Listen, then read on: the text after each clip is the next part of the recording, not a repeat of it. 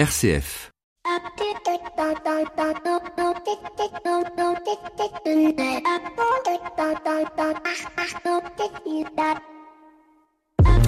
Bonjour à toutes et à tous. La semaine dernière, je vous parlais du Black Friday et de ses conséquences pour la planète, vous invitant au Green Friday ou plus simplement au Giving Tuesday. Giving Tuesday qui, je le rappelle, se déroulera demain mardi 3 décembre. Mais mon propos introductif de cette semaine se bornera à tenter une modeste réflexion sur les quelques gros titres et articles lus dans la presse, presque tous d'ailleurs unanimes, pour décrier cette opération venue des USA il y a 4 ans et qui a pour vocation de venir booster les ventes après Thanksgiving et à l'approche de Noël par des promotions et un matraquage publicitaire hors norme, polémique amplifiée par quelques sénateurs voulant réguler cette journée. Pourquoi pas? Se pose alors la question, qui est vraiment au cœur, est-ce que finalement il n'y aurait pas un avantage à cette journée comme le Black Friday? Alors au-delà euh, du risque pour la planète et l'incitation à la surconsommation à première vue, euh, il n'y a aucun avantage, aucun avantage et pourtant j'en perçois un derrière cette ombre, une petite lumière, une petite espérance. La preuve en est, c'est avec toutes ces opérations que je viens de vous citer, Giving Tuesday ou euh, Green Friday, eh bien on a d'une certaine manière pris part à cette journée, non pas en s'y opposant mais en la complémentant, en faisant à la fois œuvre de pédagogie, en profitant de cette mise en lumière pour orienter de nouveaux publics vers des marques responsables, éthiques et durables. Back Market, la plateforme qui vend des biens électroniques recyclés, a bien compris tout l'intérêt du Black Friday et surtout comment son mécanisme marketing pouvait leur apporter peut-être de nouveaux clients tout en dénonçant cette journée. Pour cela, je vous cite quelques slogans de leur campagne publicitaire. Chez Back Market, le Black Friday, c'est juste un vendredi, jusqu'à 70% de réduction toute l'année. Ou deuxième slogan, Black Friday, le jour le plus inutile de l'année, vous aurez tout le temps d'acheter plus tard. Deux slogans qui à la fois orientent le consommateurs à venir acheter chez eux des produits électroniques, sauver des décharges, tout en faisant œuvre de pédagogie pour orienter les consommateurs vers un achat responsable. Avec certainement l'idée d'augmenter aussi leur chiffre d'affaires pendant le Black Friday. Mais peu importe.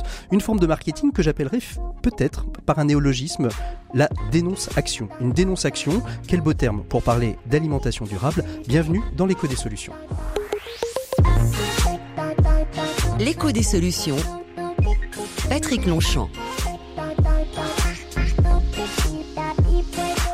Voilà, bonjour à toutes et à tous. Très heureux de vous retrouver une nouvelle semaine et donc un nouveau numéro de l'écho des solutions. Très heureux donc de, de, vous retrouver comme tous les lundis. Et à l'approche des fêtes de Noël, on a voulu mettre un focus sur une thématique de circonstance qui était la question de l'alimentation et pas n'importe laquelle, une alimentation durable. Et pour nous en parler, nous recevrons dans notre dossier de cette semaine Sarah Martin de l'ADEME. Bonjour Sarah, vous êtes avec nous depuis RCF Anjou.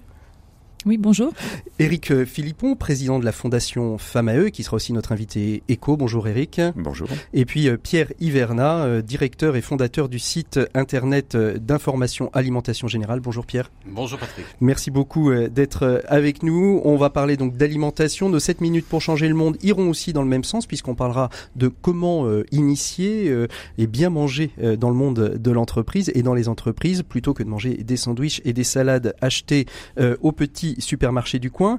Et puis bien évidemment, une semaine sans nos experts ne serait pas une bonne semaine. Il s'agit de Flavie et de Maxime que nous retrouverons et qui sont déjà dans leur starting block.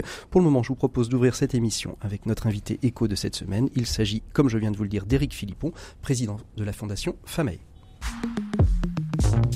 L'invité écho, Patrick Longchamp. Éric Philippon, bonjour, vous allez bien? Une petite gorgée d'eau et, tout va, et, tout va, et tout va pour le mieux. Éric Philippon, vous avez déjà rencontré hein, euh, en fin de saison dernière euh, pour parler euh, de, de, de, ce projet de, que vous avez chaque année de remise de prix, enfin du moins de collecter des projets pour remettre des prix à l'issue sur des thématiques très liées au développement durable. C'était l'océan l'année dernière. Cette année, c'est l'alimentation durable. en quelques mots, avant de, de rentrer dans le vif du sujet, est-ce que vous pouvez nous redire un petit peu comment et Comment et pourquoi est née la Fondation Famae alors Famae, c'est une initiative avant tout familiale, puisque Famae, c'est l'acronyme, c'est les, les, gens de ma famille. Donc le F c'est Franck, A c'est Abdel, mon demi-frère, euh, M c'est Maëva, ma maman, A c'est Alain, mon papa, et E c'est Eric. Donc Famae, c'est avant tout familial. Et l'idée c'était de dire, moi j'ai gagné un petit peu d'argent, je viens du monde de la finance. Mm-hmm. Euh, durable en partie, mais pas que. J'ai fait aussi des, des, des investissements. Et vous vous en voulez? Non, mais il y a une forme de prise de conscience, donc euh, c'est très bien. Je suis le reflet aussi de mon époque. Euh, si j'ai évolué, c'est très bien. Hein. Même si j'ai investi beaucoup dans les énergies renouvelables pendant plus de dix ans, mais j'ai pas fait que ça. et donc l'idée, c'était de dire, bah, rendons un petit peu ce qu'on ce qu'on ce qu'on a gagné avec une ambition. Vous l'avez dit, c'est l'innovation au service de l'environnement. Donc c'était vraiment l'objectif et on s'est dit bah une manière de le faire, c'est de créer une fondation qui va donner des prix d'un million ou de deux millions d'euros tous les ans sur une thématique par an. Et donc on a commencé sur les déchets il y a deux ans, on a eu 1500 candidats. L'eau l'année dernière, l'eau, l'océan, on a eu quasiment 3000 candidats. Et, là, ça commence fort. et là, ça commence très très fort, puisque en deux semaines d'ouverture, le concours là sur l'alimentation qui s'appelle Food for Good, on a déjà 400 candidats en deux semaines, ce qui est, on est au-dessus de tous nos tous nos résultats passés. Alors qu'est-ce qui, qu'est-ce qui vous a fait euh, choisir la, la dimension alimentaire? C'était une, une, certaine logique après les déchets, après l'eau, c'était forcément l'alimentaire? Il y a eu des débats dans, dans l'équipe pour savoir quelle était le, la thématique que vous allez euh, que vous alliez lancer cette année? Alors des débats, il y en a toujours. C'est bien toujours, dans les équipes, on a une petite dizaine. C'est ça qui favorise euh, euh, le fait qu'on va on avance dans le même sens et qu'on va plus loin. On se challenge mutuellement. Donc l'idée, les déchets étaient le sujet un peu un peu moins sexy à faire. Donc on s'est dit bah plus qu'il y a moins de gens qui le font, on, on aura peut-être plus de visibilité. L'alimentation était un sujet qu'on voulait faire depuis le début. Et puis bon, on a fait l'eau d'abord, et là c'est l'alimentation. Euh, et là c'est un sujet avant tout, il touche absolument tout le monde quels que soient les pays, pays occidental, pays en voie de développement, euh, vous avez 10 mmh. ans, vous avez 70 ans, euh, vous êtes malade, vous êtes bien portant, euh, enfin voilà, ça touche tout le monde, vous êtes homme, femme, enfin ça touche tout le monde. Oui, et puis il est, il est au cœur, autant, j'en dire, si le déchet est aussi au cœur de la vie familiale, il ne l'est pas de la même manière que l'alimentation ou l'alimentaire qui est aussi le lieu de la convivialité, le temps du, du break dans la journée quand on est, quand on est dans l'entreprise. c'est, quelles, quelles, sont les conditions pour participer à, à à ce prix. Vous parliez d'innovation. Il faut absolument que ce soit quelque chose d'innovant ou que ce soit une action euh, qui euh, favorise euh, la prise de conscience alimentaire dans le monde. Nous, l'innovation, on la, on la définit pas comme il faut qu'il y ait une application internet ou des, des, des, chercheurs, des chercheurs, des chercheurs en physique quantique qui ont fait quelque chose. Donc mhm. l'innovation, elle peut être même low tech. Vous avez des mhm. choses innovantes. Ça peut être un service qui est juste innovant. Ça peut être une façon d'approcher un un, problème. Donc nous, nos critères, c'est innovant, de l'impact. Donc on veut réduire l'empreinte environnementale, j'ai oublié de le mentionner, mais c'est notre objectif principal. Hein. Donc c'est, on a de l'impact, on réduit l'empreinte environnementale, on est innovant, c'est-à-dire qu'il faut qu'on ait une sorte de, nous on appelle ça le waouh effect, c'est-à-dire quand on waouh ça n'existait pas et maintenant ça existe, l'effet extraterrestre presque. Non mais l'effet en se disant ah c'est c'est super simple à comprendre et on voit instantanément euh, l'effet. Et ça euh, et ça c'est rare à trouver. Et ça quand on le trouve on, on trouve ça génial. Donc c'est l'impact, l'innovation, il faut que ce soit faisable, c'est-à-dire qu'on n'ait pas des on va pas financer des chercheurs qui en ont encore pour 10 ans pour trouver la nouvelle protéine d'origine je ne sais pas quoi. Et on, bien sûr, on s'attache à la qualité de l'équipe, mmh. aux, gens dans l'équipe qui, qui candidatent. C'est aussi bien ouvert à des associations, des ONG, qu'à des startups, des PME.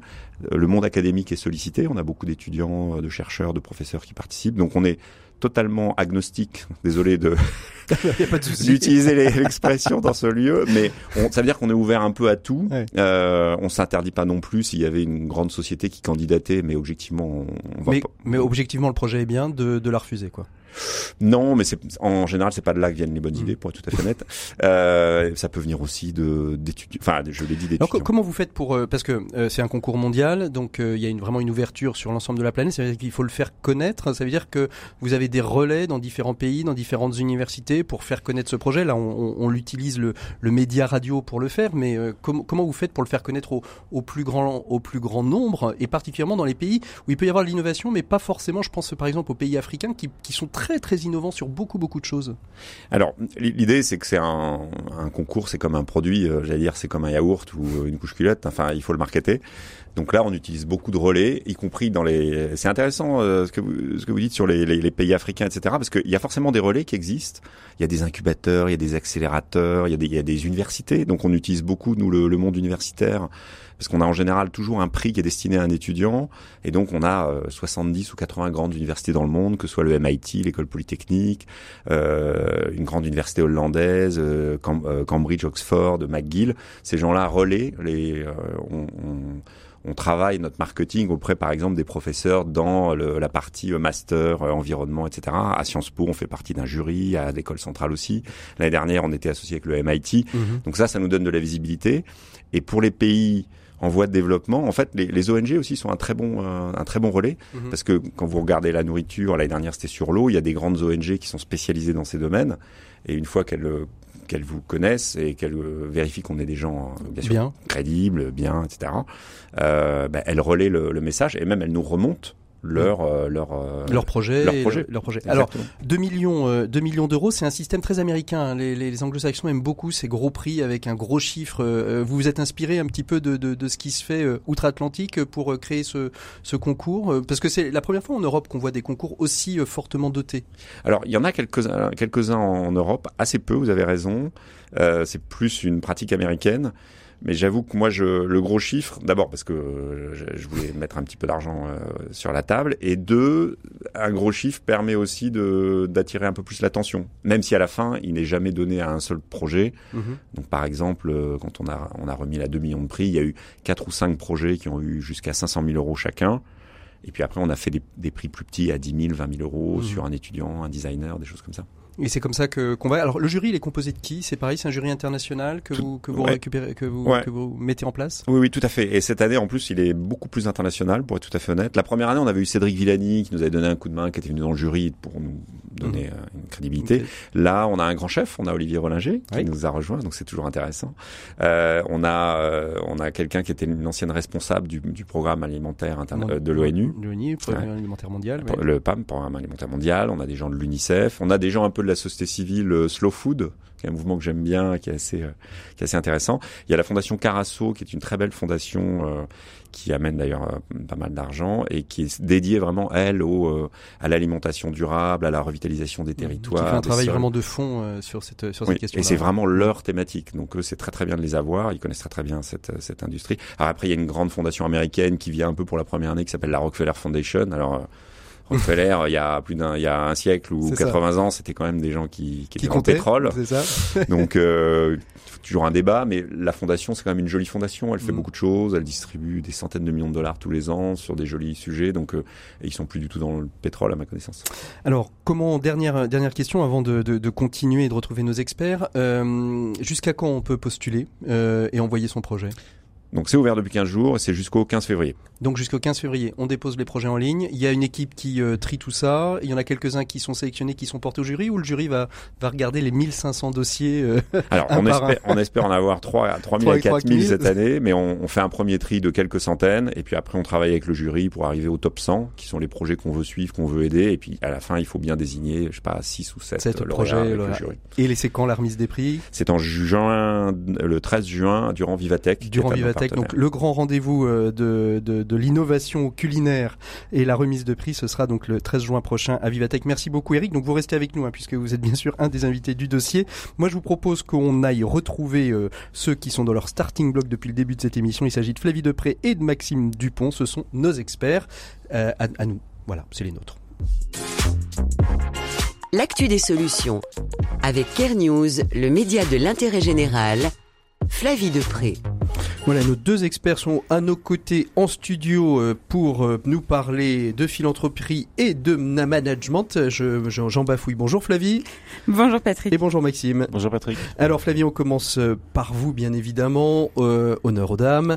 Euh, on va parler du bien manger. C'est le thème en plus du dossier de cette semaine. Euh, c'est en ce moment là le mois de novembre et enfin le mois de décembre pardon. Et bien euh, il y, a, y a pas mal de choses autour du bien manger. Hein. Alors moi, c'est une réflexion qui m'est venue de manière plus générale. J'ai reçu dans le podcast qui sort euh, dans quelques jours euh, d'en changer la norme Boris Tavernier, qui est Mhm. le fondateur de VRAC, qui a un parcours euh, engagé dans l'alimentation. Et en fait, en l'écoutant, j'ai appris des choses que je savais déjà, mais on apprend toujours mieux quand c'est quelqu'un d'autre qui nous ça. le dit. Ça. Et, et voilà, il dit en gros quand vous êtes pauvre, soit vous êtes vraiment très très pauvre et on, fait, on vous fait de la nourriture pour pauvres, euh, soit vous êtes euh, pauvre un peu moins pauvre et on vous donne des restes. Donc soit des gens des choses que les riches n'ont pas voulu acheter Ouais. mais qui sont pas très bonnes pour votre santé, euh, type des plats cuisinés, soit des produits euh, pas bons. Et lui, il a essayé, euh, vous connaissez sans doute euh, Vrac, de, il met, en, enfin il essaye, non, il réussit d'ailleurs à mettre en place des épiceries euh, bio et locavores, mais à prix coûtant. Donc c'est plus cher que des produits normaux, mais il n'y a pas la marge du qui- distributeur, qui- donc qui- ça reste Qui accessible. perd parce qu'il y a à prix coûtant pour Bah, lui. eux- euh, eux en fait, il dit que les, les producteurs soit euh, acceptent de faire un prix, mais ils le demandent jamais, c'est volontaire, soit euh, maintiennent un prix. Mais comme il n'y a pas de marge de distribution, puisque la, c'est une structure associative, et donc euh, avec du mécénat, donc tous les coûts de euh, et les, et les bénéficiaires sont également bénévoles. Donc ils jouent un peu à la marchande. euh, Ouais, c'est un peu comme dans les coopératives, euh, les, les, les, les supermarchés, des choses co- comme ça. voilà, coopératifs où Sauf on est que là c'est en quartier prioritaire. Mhm. Et donc je me suis dit, enfin moi je disais, je- on est en 2019, bientôt 2020, Et en fait, il y a l'essor des applications anti-gaspi, mais qui euh, sont euh, financièrement intéressantes. Mais bon, après moi j'habite un, un, quartier de Bobo, j'habite dans le 11e arrondissement, mais les Too Good To Go et les Phoenix, c'est quand même maîtrisé plutôt, j'ai l'impression, par une certaine euh, classe sociale engagée écologiquement plus que peut-être financièrement. Et je trouvais que voilà, en cette fin d'année particulièrement, l'opulence de nourriture va arriver ou a commencé parce que nous des, des pots de Noël de, de fondations et d'associations, ah il y en a vraiment. Voilà, il y en a vraiment beaucoup. Euh, préparer le citrate de bétaïne. et, euh, et voilà, je me suis dit, il y a encore un contraste tellement grand.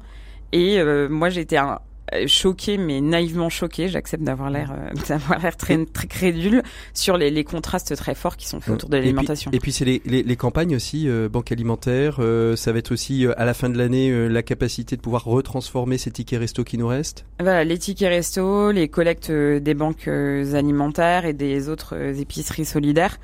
Et mais là encore, est-ce que est-ce que c'est normal et est-ce que c'est bien que ça marche comme ça? Je, je, ne souhaite pas du tout la mort des banques alimentaires qui font un travail absolument remarquable.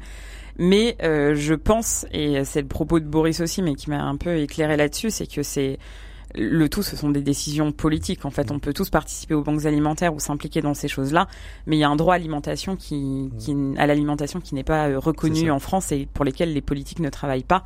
Mais après, derrière, il y a aussi un lobbying qu'il ne faut pas négliger. Merci beaucoup, Flavie, pour euh, euh, ces, tous ces échanges autour de la question alimentaire qui est vraiment au cœur des problématiques du mois de décembre pour tout le monde. Merci, on se retrouve la semaine prochaine. Nous, on fait une micro-pause et on retrouve tout de suite Maxime Dupont et sa chronique Expert. L'écho des solutions, les experts. Alors Maxime, vous me faites plein de signes, qu'est-ce qui se passe? Ah Non mais là on va changer de sujet, changer Complètement, c'est radical là. on, passe euh, hein, parce que dans votre chronique, vous allez inaugurer une série de cinq épisodes pour nous amener jusqu'à Noël que vous appelez les petites chroniques du management, hein, c'est ça? Absolument Patrick, on va parler de management parce que ces quatre chroniques ont pour ambition de donner à nos éditeurs qui ont charge d'âme en étant des managers quelques outils simples et facilement utilisables afin de les aider au quotidien. Et pour commencer, je vais tenter de relever le défi de présenter les fondamentaux du management en trois minutes. Allez, c'est parti, on y va. Go alors pour le dire très simplement, le bon management peut se résumer à deux dimensions, savoir poser le cadre et savoir jouer des bons leviers. Aujourd'hui, vous nous parlez donc de cette notion de cadre, hein, c'est ça? C'est ça, Patrick. Tout part de là, le cadre, le contrat, le terrain de jeu, les règles du jeu. C'est au manager de définir cela en y associant les membres de son équipe, bien sûr, selon un principe tout simple. C'est en connaissant ses repères forts du quotidien que sont les objectifs de l'équipe et les règles du jeu que chacun pourra se sentir responsabilisé, accompagné, guidé et donner le meilleur de soi. Et pour, le, pour le manager, l'importance cruciale de ce cadre entraîne une triple exigence. Alors, quelle est la première exigence? Première exigence, l'anticipation dans la définition de ce cadre qui va guider et accompagner les actions de toute l'équipe et garantir une continuité stratégique et opérationnelle. La deuxième exigence, Maxime, qu'est-ce qu'elle est? Elle est la transparence. Rien de pire que de ne pas être clair sur ce qui est demandé, de laisser les membres de son équipe dans le flou, de les soumettre à une sorte de menace fantôme sur ce qui est attendu d'eux, dans la forme ou dans le fond, dans les manières de travailler ou les indicateurs de performance. Et alors, la troisième exigence, la plus importante hein C'est la discipline, puisque pour le manager, la tentation est souvent grande de réagir au coup par coup, de perdre de vue l'étoile l'étoile polaire qu'est la mission de l'équipe, d'ajuster les règles du jeu. Ces changements qui peuvent sembler tactiques sont le plus souvent contre-productifs quand ils ne détruisent pas la confiance de l'équipe. Bon alors très bien Maxime, mais concrètement, qu'est-ce que vous conseillez vous à des managers en particulier, en particulier les, les plus novices d'entre eux? Alors trois choses simples qui doivent toutes être partagées avec transparence et assumées au quotidien. Numéro 1, travailler sur la mission stratégique de l'équipe, rappeler quelle est cette étoile polaire qui est la référence sur le court, moyen et le long terme, l'exprimer en des mots simples et ne pas avoir peur de le répéter. C'est un outil très puissant pour guider les équipes au quotidien. Numéro 2, définir les contours du terrain de jeu à l'aide d'un concept très simple, zone rouge, zone bleue. En zone rouge, ce qui ne se discute pas. En zone bleue, ce qui, au contraire, laisse libre jeu à la créativité et à l'autonomie. Et troisièmement Se mettre d'accord avec l'équipe sur les règles d'interaction entre les membres de l'équipe, les quelques principes forts d'organisation, de réunion, mais aussi de coopération et d'écoute. Allez, il n'y a plus qu'à alors? Il n'y a plus qu'à Patrick et vous deviendrez bientôt un manager encore plus épanoui et épanouissant pour vos équipes. Et merci Maxime, j'espère que Flavie a pris plein de notes hein, là-dessus parce qu'elle a des équipes à manager et je suis sûr que elle, s'y est reconnue. Hein Ma chère Flavie, vous êtes d'accord avec moi? Je suis toujours d'accord. Oh, c'est gentil. Merci beaucoup. On se retrouve tous la semaine prochaine pour un prochain panel des experts. Allez, à bientôt. L'écho des solutions. Patrick Longchamp. Et voilà, il est temps d'ouvrir le dossier de cette semaine. Euh, il est bientôt l'heure euh, de manger. Hein. Il est 17h30. On doit peut-être être en train de, préparer euh, son, repas. En tout cas, nous, on va parler alimentation et on va parler alimentation durable avec nos invités. Donc, bien évidemment, je vous les représente rapidement. Éric Philippon, que vous venez d'entendre, président de la fondation Famae, qui lance un concours autour de l'innovation et de l'alimentation durable.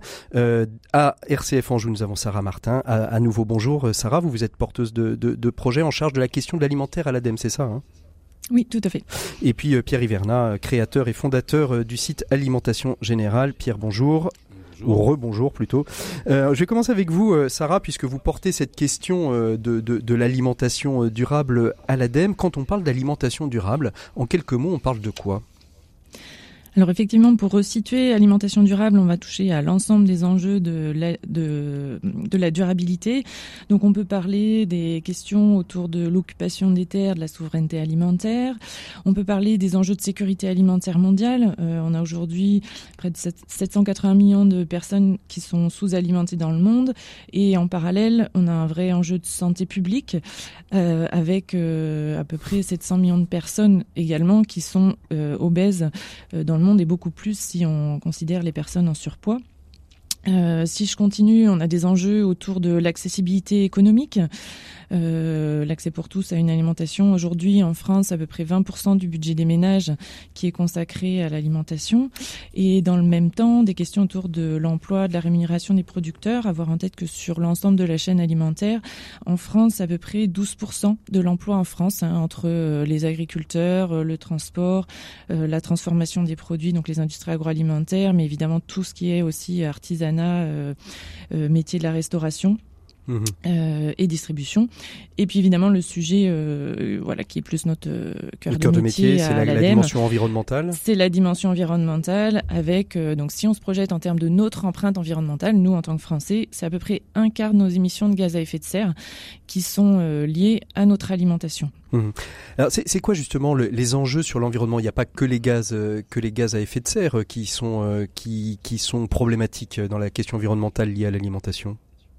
Tout à fait. On parle beaucoup des émissions de gaz à effet de serre puisqu'on a l'enjeu autour de la, du changement climatique qui est crucial et urgent. Mais on a d'autres enjeux qui vont porter sur la biodiversité. On a des enjeux en termes de consommation d'eau, donc là qui vont être d'autant plus tendus avec euh, les évolutions et le, le réchauffement climatique. Des enjeux de pollution de l'eau pollution de l'air, euh, de biodiversité des mhm. sols et préservation de la qualité des sols pour préserver notre capacité à continuer à produire des aliments pour euh, continuer à, nourrir les populations. Mhm. Euh, Quand on parle de, gaz à effet de serre, c'est quoi les, sources de ces gaz à effet de serre? Ils viennent d'où? Ils viennent pas dans l'alimentation, ils ne viennent pas que des aérosols, des bombes chantilly. ils peuvent, ils peuvent, ils viennent, ils peuvent venir du, sol, des animaux. comment est-ce que finalement l'agriculture peut être source de génération de gaz à effet de serre? Alors, quand on regarde les émissions de gaz à effet de serre euh, liées à notre alimentation, effectivement, la plus grosse partie, à peu près 67%, sont liées à la phase de production agricole. Après, on a une deuxième partie qui est plutôt liée au transport de produits, et puis après à toutes les étapes de transformation, distribution.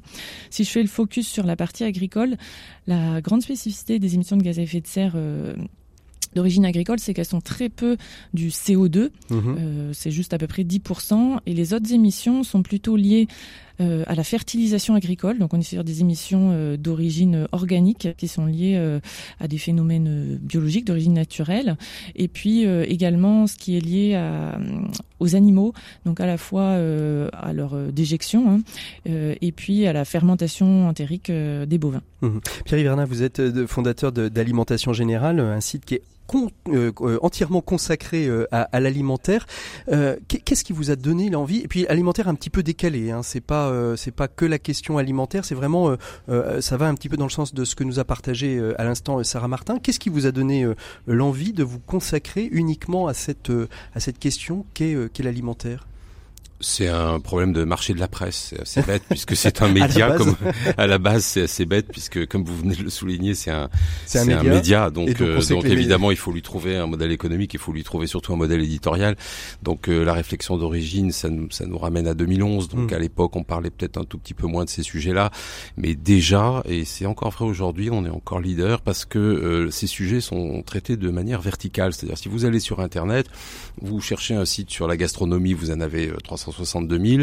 Vous cherchez euh, politique agricole, vous en avez 53. Euh, or, euh, quand moi, citoyen, j'ai une assiette devant mon nez, l'assiette, bah, je regarde ce qu'il y a dedans. À partir de ce qu'il y a dedans, je peux tirer un fil et, j'ai intérêt à tirer ce fil très très loin, très très loin, très très loin pour savoir tout ce qui s'est passé avant que ce truc-là arrive dans mon assiette. Et donc, forcément, c'est horizontal. D'où le nom de, du magazine qui s'appelle Alimentation Générale. C'est pas juste un jeu de mots, c'est parce qu'on essaye de traiter ce fil-là de A à Z pour que le citoyen comprennent quels sont les, enchaînements, comme, vient de le dire Sarah d'ailleurs, c'est d'une complexité effroyable puisqu'elle vient elle toute seule de nous donner euh, sept ou huit paramètres. C'est ça. Euh, et donc le, le principe d'alimentation générale, c'est d'essayer de les combiner pour que le lecteur puisse se faire lui-même une idée de, de ce type de, mmh. des combinaisons qui font que son assiette est son assiette d'aujourd'hui et puis de demain. Et Eric Philippon, c'est ça en fait le thème de, de, de, votre concours, c'est de la fourche à la fourchette. On, on en parle beaucoup, hein. il y a beaucoup de, sites qui reprennent ça, mais c'était aussi cette volonté de, de pouvoir dire euh, du moment où on commence à planter jusqu'au moment où on consomme, il y a vraiment tout un champ à explorer, hein, exploratoire. Oui, tout un champ, c'est le cas de le dire quand on parle d'alimentation. Mais c'est vraiment effectivement du champ à l'assiette. oui. Deuxième, deuxième blague. Non, mais c'est exactement ça parce que l'alimentation, il faut la prendre euh, d'un point de vue un peu holistique, comme euh, comme ça vient d'être rappelé. Ça commence dans le champ. il faut faire pousser ou alimenter du bétail.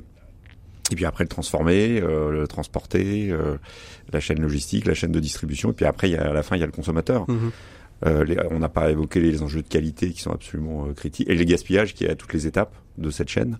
et on émet du gaz où on a une empreinte environnementale à chaque endroit. Mhm. Donc après, quelles sont les idées malines euh, qui font que par les changements de comportement, par la réglementation, par le jeu des acteurs économiques, on va on va réussir à améliorer mm. tout ça. Moi, il y a il y a un thème en tout cas que je trouve intéressant, c'est essayer de pas avoir cette cette vision juste pure verticale, comme tu viens de le souligner en disant euh, on s'intéresse qu'à ça c'est sortir des silos, sortir un peu des silos parce que c'est là où il peut y avoir des, des choses un peu plus euh, un peu plus astucieux. Mm. Euh, moi, il y avait un point qui, qui me fascine, par exemple, c'est le le fait qu'il y a des gens qui bossent, qui sont éparpillés, qui sont fragmentés, qui sont les agriculteurs euh, et qui n'arrivent pas à vivre de ce qu'ils produisent. Euh, je parle des petites exploitations, etc. Alors qu'en face, il y a probablement une partie de la des citoyens qui seraient prêts, enfin qui ont envie de dire, mais attendez, moi je veux bien, euh, soit payer un peu plus cher, soit payer directement. Sauf qu'entre les deux, il y, a une, chaîne de distribution, il faut assurer quelque chose de fréquent. Donc il y, a, il y, a, pas mal de choses qui ont été lancées dans les 10 ou 15 dernières années, les AMAP, etc. Ça, je pense qu'aujourd'hui, euh, les outils technologiques, notamment euh, les smartphones, euh, bah, permettent un certain nombre de choses qu'on pouvait pas avant. Sarah Martin, justement, sur, ce que vient de dire Eric Philippon, à l'ADEME aujourd'hui, il y a, des éléments qui sont donnés pour permettre de développer dans les territoires ces circuits courts. Moi, par exemple, je fréquente un, supermarché et je vois assez régulièrement des, noms d'agriculteurs, d'arboriculteurs, avec et, je vois, hein, c'est des, fruits locaux. Il y a un plan finalement un petit peu qui est organisé dans les territoires pour permettre justement une agriculture culture peut-être un petit peu plus raisonnée, un peu plus en circuit court? Alors il y a beaucoup d'éléments déjà dans, votre question. Euh, ce que, euh, comment dire, la, la, dimension un petit peu nouvelle qui est portée euh, par le ministère de, en charge de l'agriculture depuis quelques années, c'est la notion des projets alimentaires territoriaux qui se développent sur les territoires. On est sur une approche justement un petit peu intégrative où on va essayer de combiner les différents enjeux du développement durable euh, dans le domaine alimentaire. Donc un projet alimentaire territorial, ça peut se situer à l'échelle d'une collectivité mais aussi d'une aglo, euh, voire même d'un département. On a également des, euh, des, parcs naturels régionaux, par exemple, qui sont impliqués dans, dans ce genre de démarche. On a à peu près euh, un peu plus de 100 projets alimentaires territoriaux aujourd'hui sur l'ensemble du territoire. Et c'est des... Hum, comment dire des, des, territoires sur lesquels on met autour de la table à la fois euh, la collectivité, les producteurs, mais aussi euh, les, les, les, différentes échelles hein, de la transformation, la distribution mmh. et puis évidemment euh, les consommateurs du territoire. Et on voit vraiment de très belles initiatives sur le terrain de mise en commun. Alors pour citer par exemple un exemple très concret, j'ai en tête un projet alimentaire territorial où pour pouvoir servir en restauration locale, en restauration en cantine scolaire, mmh. de la viande locale euh, euh, de, de, qualité bio euh, sur les cantines scolaires. Ils se sont mis en relation avec le supermarché du territoire et il y a une partie des animaux qui sont utilisés en cantine scolaire, l'autre partie qui est vendue dans le supermarché. dans le supermarché et ça permet du coup d'équilibrer l'ensemble de la filière et de, de, permettre aux, et, producteurs aussi d'avoir une juste rémunération. Et, et, permettre aussi à la cantine scolaire de respecter un certain nombre de coûts parce qu'elle bénéficie des économies d'échelle de, de la plateforme, je suppose, du, du supermarché. Voilà, tout à fait. Pierre Yvernin, vous vouliez réagir? Je voulais réagir à l'ensemble de ce qui a été dit et particulièrement par euh, par Sarah. Moi, je, je, je sais, on, est là pour en rendre compte jour après jour, heure après heure, de toutes ces initiatives. Hein. Il n'y a pas de mmh. problème, j'ai pas de problème avec tout ça. C'est très positif, il se passe plein de choses. On est d'accord là-dessus. Je voudrais juste revenir un tout petit peu dans une mise en perspective comme ça, un peu, euh, grand format euh, micro à macroéconomie. Mais il y a deux deux points qu'il faut avoir en tête, me semble-t-il. C'est le la problématique du calendrier dans laquelle on est. Ça fait plus de 60 ans qu'on abîme les sols, donc on parle de développement durable. La première chose aujourd'hui, dans, des pays, dans des pays comme le nôtre, hein, mmh. et pas que comme le nôtre, c'est de rendre nos sols fertiles. Or, ils ne le sont plus. Ils sont dans un état lamentable. Vous pouvez parler à tous les chercheurs et à tous les experts. Ça fait 60 ans que ça dure. Donc, si on imagine que euh, en faisant euh, deux AMAP et, et, trois euh, trois marchés bio, on va réparer l'ensemble des sols des sols en France et en Allemagne, on se trompe lourdement. Je pense qu'il faut des politiques qui soient nettement plus euh, offensives et avec des échelles qui correspondent à l'échelle du problème. Le deuxième point, c'est que euh, là, pour l'instant, on est dans un système euh, franco-français où, en tout cas, on, on, regarde une économie avec 64 millions de mangeurs c'est très très bien. Le, quand on fait un tout petit peu de prospective et qu'on regarde en 2030 ou en 2050, on s'aperçoit qu'en 2050 on va être 9 milliards ou 10. Enfin là, de toute façon, les experts se battent pour savoir si on. En, en tout cas, c'est autour de 9. en tout cas, on sera nombreux. on sera très, très, très euh, Au, au, jour d'aujourd'hui, vous pouvez faire toutes les conférences de la FAO. Vous pouvez regarder tous les rapports qui ont été faits. Vous pouvez, vous pouvez tout regarder. On ne sait pas nourrir la planète en 2050. C'est aussi simple que ça. Sarah, dites-moi dites tout. Vous voulez réagir je, je partage pas tout à fait cet avis parce que pour le coup, il me semble qu'il y a quand même pas mal de, de travaux, euh, y compris au niveau de la FAO. Alors, euh, Enfin, pour moi, on ne sait pas nourrir la planète euh, hmm. en 2050 si on continue euh, à, faire ce se nourrir euh, tel qu'on le fait aujourd'hui et euh, au regard des évolutions de la population. Mais par contre, si on fait évaluer, évoluer à la fois nos modes de consommation et ce qu'on met dans notre assiette, simultanément avec les, les, modes de production, on a moyen d'arriver à quelque chose qui soit à la fois une alimentation attrayante, c'est ce que je veux dire, avoir de valeur gastronomique arriver, à, arriver à arriver à, s'alimenter euh, durablement, ça ne veut pas dire non plus faire un pas sur la, la dimension plaisir quand même. Non, tout à fait. Je dirais, enfin, le premier euh, levier peut-être à changer, enfin, si on commence à parler de recommandations, c'est de diversifier son alimentation et notamment redécouvrir un certain nombre de produits qu'on a, qui sont un peu sous-consommés en France, et notamment les légumes secs, euh, qui ont des vertus à la fois pour la santé en termes légumes de secs, ça va être quoi Ça va être les lentilles, les pois chiches, les euh, les, oui, voilà, les, les, haricots, les haricots blancs, euh, etc. Haricots secs, exactement. Haricots secs. Tout à fait, qui sont donc à la fois riches en fibres et en protéines, euh, donc d'origine végétale, qui sont en plus vertueuses d'un point de vue euh, agronomique puisqu'elles ne nécessitent pas d'engrais, sont capables de synthétiser l'azote de l'air. Euh, donc elles s'intègrent très bien dans une rotation et notamment dans les rotations bio. Donc c'est vraiment gagnant sur tous les points. C'est des produits qui se stockent dans l'année, donc on peut vraiment les consommer toute l'année. Et c'est des produits qui sont sous-consommés en France, à mhm. moins de 2 kilos euh, par an et par personne. Mhm. Donc, euh, y a, Donc y a, y a, là, il y a, y, un biais. On peut, en rééquilibrant notre manière de manger, on peut, euh, on peut peut-être arriver, peut-être à se nourrir de, peut-être à nourrir la, planète dans 2050. Pierre Hiverna, dans les, dans les, ça fait 2000, depuis 2011, vous avez lancé Alimentation Générale. Vous avez, sur la question alimentaire, vous avez vu les choses évoluer, vous, à travers votre, le prisme de votre travail journalistique? Ah, ça c'est clair, ça c'est clair. En termes de, de, volume, je vais donner des informations purement presse, mais elles, mm. valent ce qu'elles valent. Quand on a démarré euh, le site en 2014, on c'était du papier. On a fait un partenariat avec l'AFP à l'époque, et euh, ce partenariat nous, on a créé un fil AFP euh, pour les auditeurs qui ne savent pas très bien ce que c'est. C'est des dépêches de l'agence France Presse. Ces dépêches, elles coûtent très cher, c'est-à-dire s'abonner à un fil AFP, c'est très cher. Donc dans notre économie, cette économie était, était difficile pour nous puisqu'on lançait notre entreprise. Euh, on a créé un fil avec eux autour de l'alimentation mmh. en français et en anglais puisque les gens ne le savent pas mais l'AFP travaille aussi, en anglais, en anglais bien évidemment c'est une grande agence internationale euh, au début l'AFP nous servait à peu près en moyenne entre 8 et 10 dépêches par jour mmh. nous sommes en 2014 euh, tout, tout confondu hein, c'est-à-dire mmh. alimentation alimentation et santé gastronomie tout ce qui avait trait à l'alimentation 8 et 10 aujourd'hui on dépasse les 60 jours Mhm. C'est-à-dire qu'il faut qu'on traite déjà 60 informations par jour liées à l'alimentation. Ça donne, ça donne juste un, un, un, volume de ce qui s'est passé dans ce domaine-là, c'est-à-dire que ça bouge à une vitesse évidemment, euh, une vitesse et, et vous fulgurante. Avez, et vous avez le sentiment au niveau des interviews que vous faites, au niveau des, des dépêches que vous recevez, qu'il y a aussi une vraie prise de conscience, euh, on va dire des politiques, et puis j'ai envie de dire du grand public sur cette question euh, alimentaire? Oui, euh, les deux. Euh, encore une fois, à mon sens, mais c'est mon avis, euh, avec une vitesse qui est une vitesse de limace. Mhm. C'est-à-dire que la vitesse ne correspond pas du tout à la situation. la situation. je, je, reprends juste un chiffre sur pour pour dire là encore une fois les raisonnements en France c'est formidable, il se passe des choses formidables, on est un pays riche, tout va bien. mais si vous regardez l'Afrique, par exemple, la démographie de l'Afrique, c'est très très simple. C'est très très simple. Alors on va m'expliquer qu'on va nourrir l'Afrique en 2050 sans aucun problème. Ils sont pour aller très très vite, ils sont un milliard, ils vont être 2 milliards. C'est ça la situation. Et, euh, leur terre ne leur, appartient plus beaucoup. Et leur terre ne leur appartient plus beaucoup. Et le réchauffement climatique fait en sorte que c'est un chaos pas possible. Alors moi je sais pas. Aujourd'hui il n'y a pas de rapport de la FAO qui explique comment on nourrit l'Afrique en 2050. C'est vrai.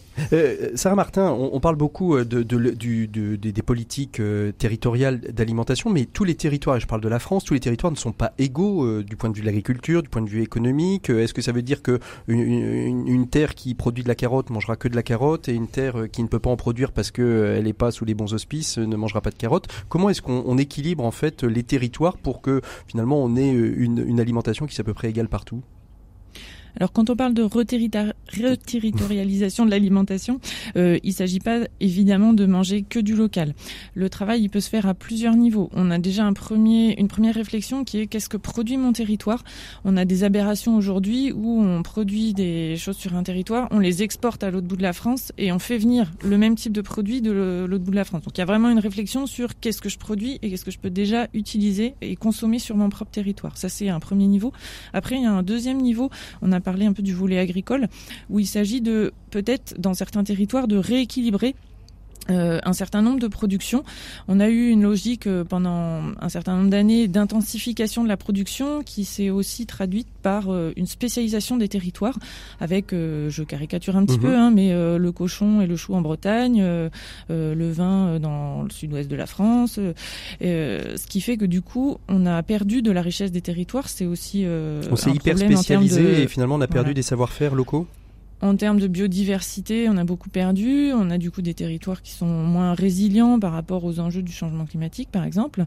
Euh, et là, on a un travail de rediversifier euh, l'agriculture sur un certain nombre de territoires. Autre exemple, euh, par exemple, en termes de projets alimentaires territoriaux, sur le territoire de la Corse, il y a un constat qui est que les producteurs ils produisent des fruits et légumes pour les touristes l'été et du coup il n'y a plus de fruits et légumes pour les habitants euh, toute mhm. l'année, notamment aux produits d'hiver. Donc là, il y a un travail à faire pour euh, bah, voilà, reproduire ce qui correspond aussi aux besoins du territoire. Mhm. Après, il y aura toujours besoin d'un certain nombre d'échanges, sinon on a de réelles inégalités territoriales, par exemple, ne serait-ce qu'entre le nord et le sud de la France, avec des territoires qui ne peuvent pas produire les mêmes... Euh, les mêmes aliments toute l'année et donc là pour comment dire, garder aussi euh, une diversité des régimes alimentaires euh, et puis assurer une équité entre les territoires, il faut maintenir un certain nombre mhm. d'échanges évidemment. Alors il y, a une question hein, qui se pose qu'on verra peut-être un petit peu dans la, la, deuxième partie de cette émission. Là, on va retrouver notre invité des 7 minutes pour changer le monde. C'est la question de la restauration collective. Hein. Comment est-ce qu'il est possible d'agir dans les collectivités, les écoles, les restaurants d'entreprise, en équilibrant à la fois la qualité des produits avec le plaisir de manger. Mais là, on va retrouver Émilie Le Guillou, qui est dirigeante d'une société qui s'appelle le Zest en plus. Elle est l'invitée des 7 minutes pour changer le monde. Elle nous présente ce qu'elle met en action dans les entreprises justement. 7 minutes pour changer le monde. L'écho des solutions.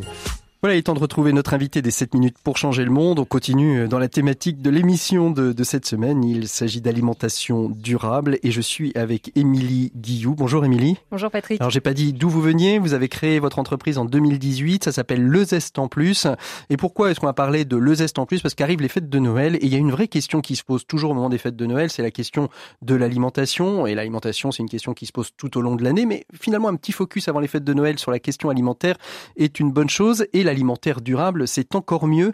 Est-ce que vous pouvez nous dire quelques mots sur Le Zest en Plus? Quand vous avez créé euh, Le Zest en Plus en, 2018, ça, ça vient d'où? Qu'est-ce qui vous donne cette envie de créer cette entreprise? Alors euh, oui, c'est venu euh, du, du fait que je travaillais avant dans le monde de l'entreprise, euh, que j'avais cette appétence pour, pour une alimentation plus, plus saine et, et surtout plus durable vis-à-vis -vis de l'environnement. Moi, je suis ingénieure en environnement à la base et, et dans mon ancienne entreprise, on n'avait pas de restaurant d'entreprise mhm. et du coup, bah, on rapportait ou pas nos repas le ah, C'est quoi, la, quoi la proportion justement dans une entreprise de ceux qui apportent leur repas, de ceux qui vont acheter le sandwich au, au magasin euh, Alors euh, la proportion, euh, je la connais pas exactement. Ça dépend en fait de chaque entreprise et de l'offre qui se trouve autour. mais aujourd'hui, c'est sûr que qu'il y a on perd un petit peu la notion de cuisiner soi-même et notamment du fait de manque de temps souvent c'est ce qui revient beaucoup dans nos ateliers mmh. et, donc du coup nous on essaye de remettre tout ça en perspective et de se dire que ben, peut-être que bien manger ça prend pas autant de temps que ça, ou au moins c'est des choix. Alors quand vous créez le Zest en Plus, l'idée c'est ça, c'est d'aller dans les entreprises et finalement de rééduquer ou d'éduquer euh, les salariés, les collaborateurs à mieux manger au quotidien? C'est ça, en fait, on, on a différents formats d'intervention. Euh, d'abord, on sensibilise, on a un format euh, conférence mhm. qui permet d'échanger avec les collaborateurs et de sensibiliser sur la question de mieux manger dans son quotidien.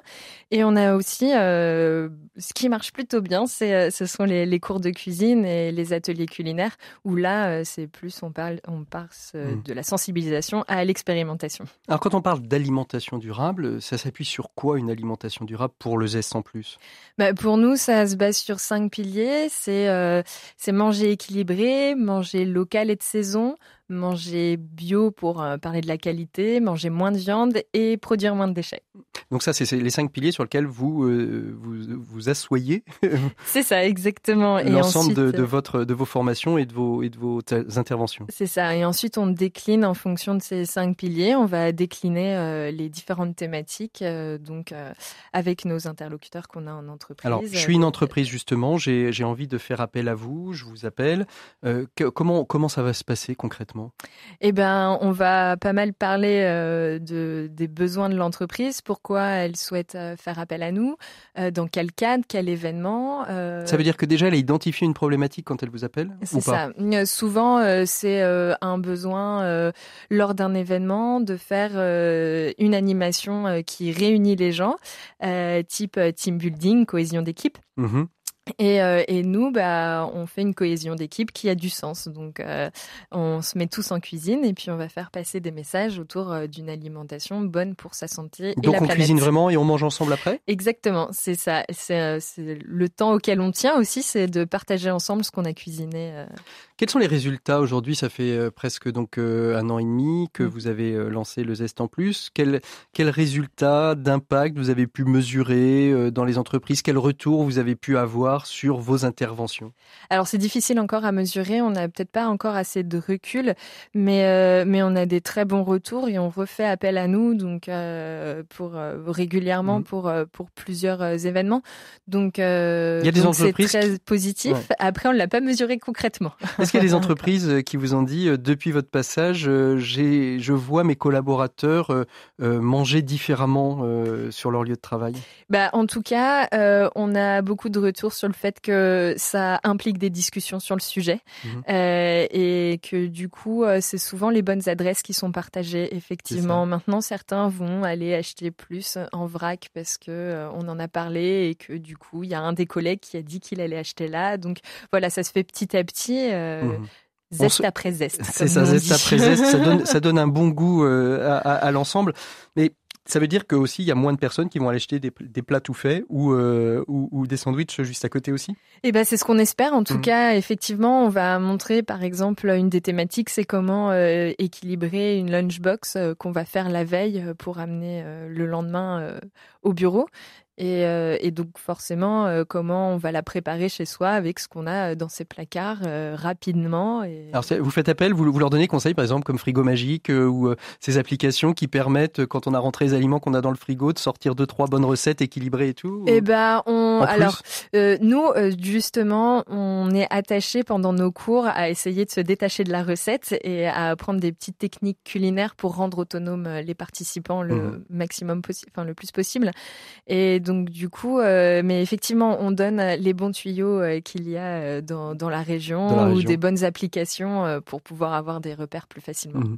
C'est quoi aujourd'hui dans, dans, dans, votre écosystème? Vous travaillez avec d'autres d'autres structures liées à l'alimentation durable? On peut penser aux AMAP, on peut penser aux, magasins coopératifs et, et, bio. Enfin, c'est un univers dans lequel vous êtes vous vous êtes inscrit et dans lequel avec lesquels vous collaborez?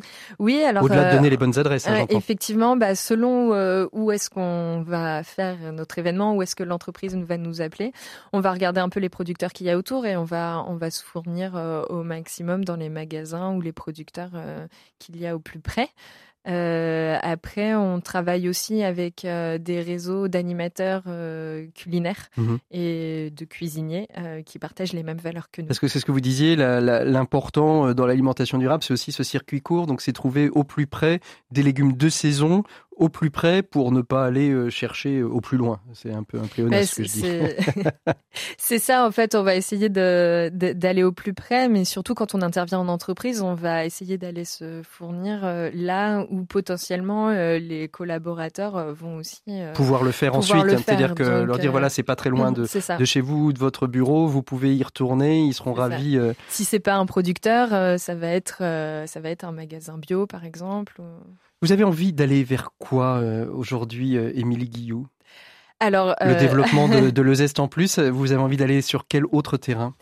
Bah, Aujourd'hui, avec le Zest en plus, nous, on est, on est situé sur la région des Pays de la Loire. Mhm. après, là, on est en train de, de participer au montage d'un collectif plutôt national sur le principe de ce qu'on va appeler les cuisines nourricières, donc des cuisines du quotidien. Euh, comment, euh, comment faire avec euh, ce que j'ai et comment cuisiner bien pour sa santé et la planète. Et donc, du coup, au-delà de ça, partager des expériences, notre expérience avec d'autres formateurs cuisiniers qui ont mmh. ces valeurs-là. Mmh. partout dans la France. D'aller vers d'autres publics aussi. moi, j'ai vu dans, dans, mon jeune temps des, des, associations telles que le Secours catholique, le Secours populaire ou les Restos du Cœur travailler aussi sur la question d'équilibre alimentaire, la capacité à cuisiner pour des publics en précarité qui peuvent avoir plutôt tendance euh, faute de connaissances, souvent acheter des plats tout faits, donc plus chers, euh, moins équilibrés, euh, plus mauvais pour la santé. effectivement, on est en train de regarder avec certaines associations nantaises et, aussi la ville ou Nantes Métropole comment on pourrait s'inscrire dans cette démarche. d'aller vers des publics plus précaires et on a participé dans ce cadre au PAT, donc programme d'alimentation territoriale, pour réfléchir à ces questions-là mmh et comment on peut, voilà, aussi faire des, animer des cours de cuisine auprès de, de ces personnes, de, ces, de ces, publics-là. Mhm. Euh, aujourd'hui, euh, vendredi 29 euh, novembre, c'est Black Friday, c'est boycott, avantage ou finalement il faut il faut y aller, il faut aller consommer?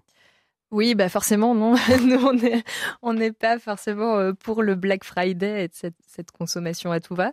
Donc, euh, moi, j'y prête pas trop attention. Vous êtes plutôt Green, euh, Green Friday? Oui, oui, effectivement. S'il fallait choisir son camp, je serais plutôt Green Friday. Après, on a tous, on a chacun nos vies et, et, nous, en tout cas, les messages qu'on essaye de, de, faire, passer, c'est de la consommation responsable et raisonnée. Donc, donc Black Friday, non, mais allez consommer consommer mieux durablement pour mieux manger, oui. Oui. Euh, juste une question pour terminer. On vous retrouve où exactement? Alors, vous pouvez retrouver toutes les informations du Zest en Plus sur notre site internet, lezestenplus.com. Merci beaucoup, Émilie, d'avoir été notre invitée de ces 7 minutes pour changer le monde. Nous, on continue tout de suite notre émission avec nos invités pour la clore et la terminer. RCF l'écho des solutions. Donc on va clore et terminer, ce qui signifie exactement la même chose. On a six minutes avant de se dire au revoir. On a parlé avec euh, Émile Guillou euh, justement du, rapport à l'alimentaire dans les entreprises. On a beaucoup parlé de, cette, euh, cette notion de, bien manger en entreprise, mais il y a aussi la question de la, restauration collective. Sarah Martin, aujourd'hui, on en est où? C'est un peu encadré parce que pendant longtemps, la restauration collective, c'était quand même pas... on se renvoie au grand restaurant de De Funès, mais ça remonte à une partie mais c'était quand même pas la, la, grande joie et la grande qualité dans nos assiettes. Hein. Oui, alors les choses euh, ont quand même évolué et je crois qu'un certain nombre de parents seraient surpris de voir euh, ce que mangent leurs enfants aujourd'hui. C'est pas le, la, même la, même chose, que, ce qu'on a pu subir à la cantine euh, il y a 20 ans. maintenant, effectivement, donc on a une loi qui date d'il y a un an. la loi Egalim qui contient un certain nombre de choses sur l'agriculture, mais qui a un, volet spécifique sur la restauration collective publique mhm. et qui impose euh, à partir de 2022, enfin qui va vraiment dans la logique d'une alimentation plus durable, avec euh, on va dire quatre euh, grands grands volets, un, un volet sur la qualité des produits, donc c'est objectif 50% de produits de meilleure qualité ou plus durables, donc à l'horizon 2022, dont au moins 20% de produits issus de l'agriculture biologique. Donc c'est un objectif qui est quand même assez ambitieux, sachant qu'on part à peu près de 5% de produits mmh. issus du bio aujourd'hui. Il y a un deuxième volet qui porte sur la diversification protéique. Donc, je les ai parlé tout à l'heure hein, des, des, légumes secs. Des légumes secs oui. euh, donc, avec un, un, repas végétarien par semaine en cantine scolaire, là, depuis le mois de novembre 2019. Donc, il y a un vrai enjeu à, à accompagner, on va dire, à la fois euh, euh, les cuisiniers, euh, les élèves, les parents sur une alimentation un petit peu différente, euh, voilà, pour euh, réintroduire de, de, nouveaux produits et varier mm. ce qu'on trouve dans nos assiettes.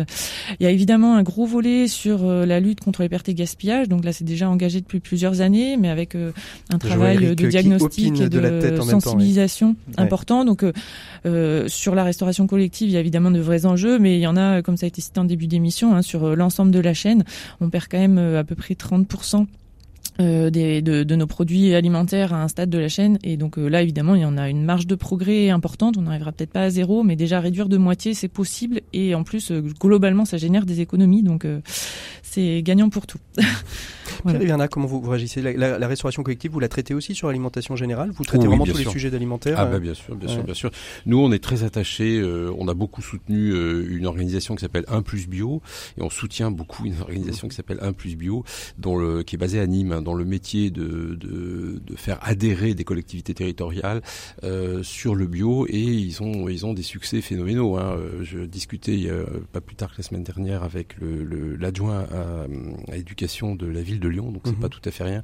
C'est 26, me disait j'ai 26 000 repas euh, à servir, 26 000 repas à service et ils ont dépassé les 50% de bio avant même la loi. Mhm. Donc il y a, il y a des choses très très très très bien qui se font. Ouais. Eric, je vous voyais opiner sur la question euh, des déchets. C'est alors parce que d'abord votre première opération était autour des déchets, mais les déchets liés à l'alimentaire, c'est aussi un, un, sujet euh, important. Oui, c'est un, sujet important. Et la restauration collective, pour le coup, il y a beaucoup, beaucoup d'initiatives. Sans citer des grands noms, il y a un grand acteur de la restauration collective qui est justement à travail avec une, une association pour euh, les plats qui sont pas consommés. Mhm. Donc je parle pas des restes d'assiettes, mais les plats non consommés qui terminaient malheureusement euh, à la poubelle. Là aujourd'hui, ils ont trouvé des moyens de les, de les recycler, de les, et qu'ils soient réutilisés et, et mhm. j'allais dire mangés, plus tout bêtement par des gens qui en ont besoin. Donc ça, il y a, y a des, des, choses qui se faisaient pas il y a cinq ans. Hein. Il y a des trucs vraiment dingues. Et côté euh, collecte des déchets, la loi a, aussi euh, sacrément évolué. A sacrément évolué. Il y a une mm. obligation. Vous, vous produisez plus de 10 tonnes euh, par an, je crois, de, de, déchets organiques. Bah, vous devez les recycler séparément. On va pas les mm. brûler, c'est complètement débile. Mm. Et dans, je vous rappelle que dans 4 à 5 ans, nous tous, alors à Paris, on est très mauvais parce qu'on est en retard derrière beaucoup de villes où on fait déjà le tri des déchets organiques. Mais dans la, restauration collective, là, il y a un énorme euh, travail, mais qui a déjà commencé. Et il y a beaucoup d'acteurs, euh, les alchimistes, Moulineaux, des petites boîtes et des plus grandes, qui récoltent ces déchets organiques et qui font du méthane, la méthanisation, qui alimente des insectes, pourquoi pas. Euh, et qui font aussi du compost, bien entendu. Une très belle association dont j'avais déjà parlé, qui s'appelle le Radi, euh, qui récupère euh, justement tous les, les, produits traiteurs non vendus et qui les retravaille pour en faire dans une entreprise en insertion, pour ensuite les resservir à des personnes en précarité. On n'a pas parlé de cette question qui m'aurait vraiment intéressé, mais ce sera peut-être l'objet d'un autre d'une autre émission puisqu'on en, en arrive au terme, qui était le rapport entre le bien manger et la précarité. est-ce que c'est parce que parce que est-ce qu'on quand on est pauvre on peut moins bien manger ou, ou, pas? On, on, se posera la question. On va se quitter parce que il est temps de se dire au revoir. Merci beaucoup Pierre Hiverna d'avoir été notre invité de, de, ce dossier. Merci beaucoup Eric Philippon. On rappelle la date 15 février pour déposer vos projets. Exactement. C'est ça. Et merci beaucoup Sarah Martin. Merci aussi aux équipes d'RCF Anjou qui vous ont accueillis dans leur studio. Nous, on se retrouve la semaine prochaine. On fera un petit tour. Je sais, j'aime bien faire des, des, des portraits d'entrepreneurs et on découvrira ceux qui ont fondé une plateforme communautaire qui s'appelle Gens de confiance que vous connaissez bien.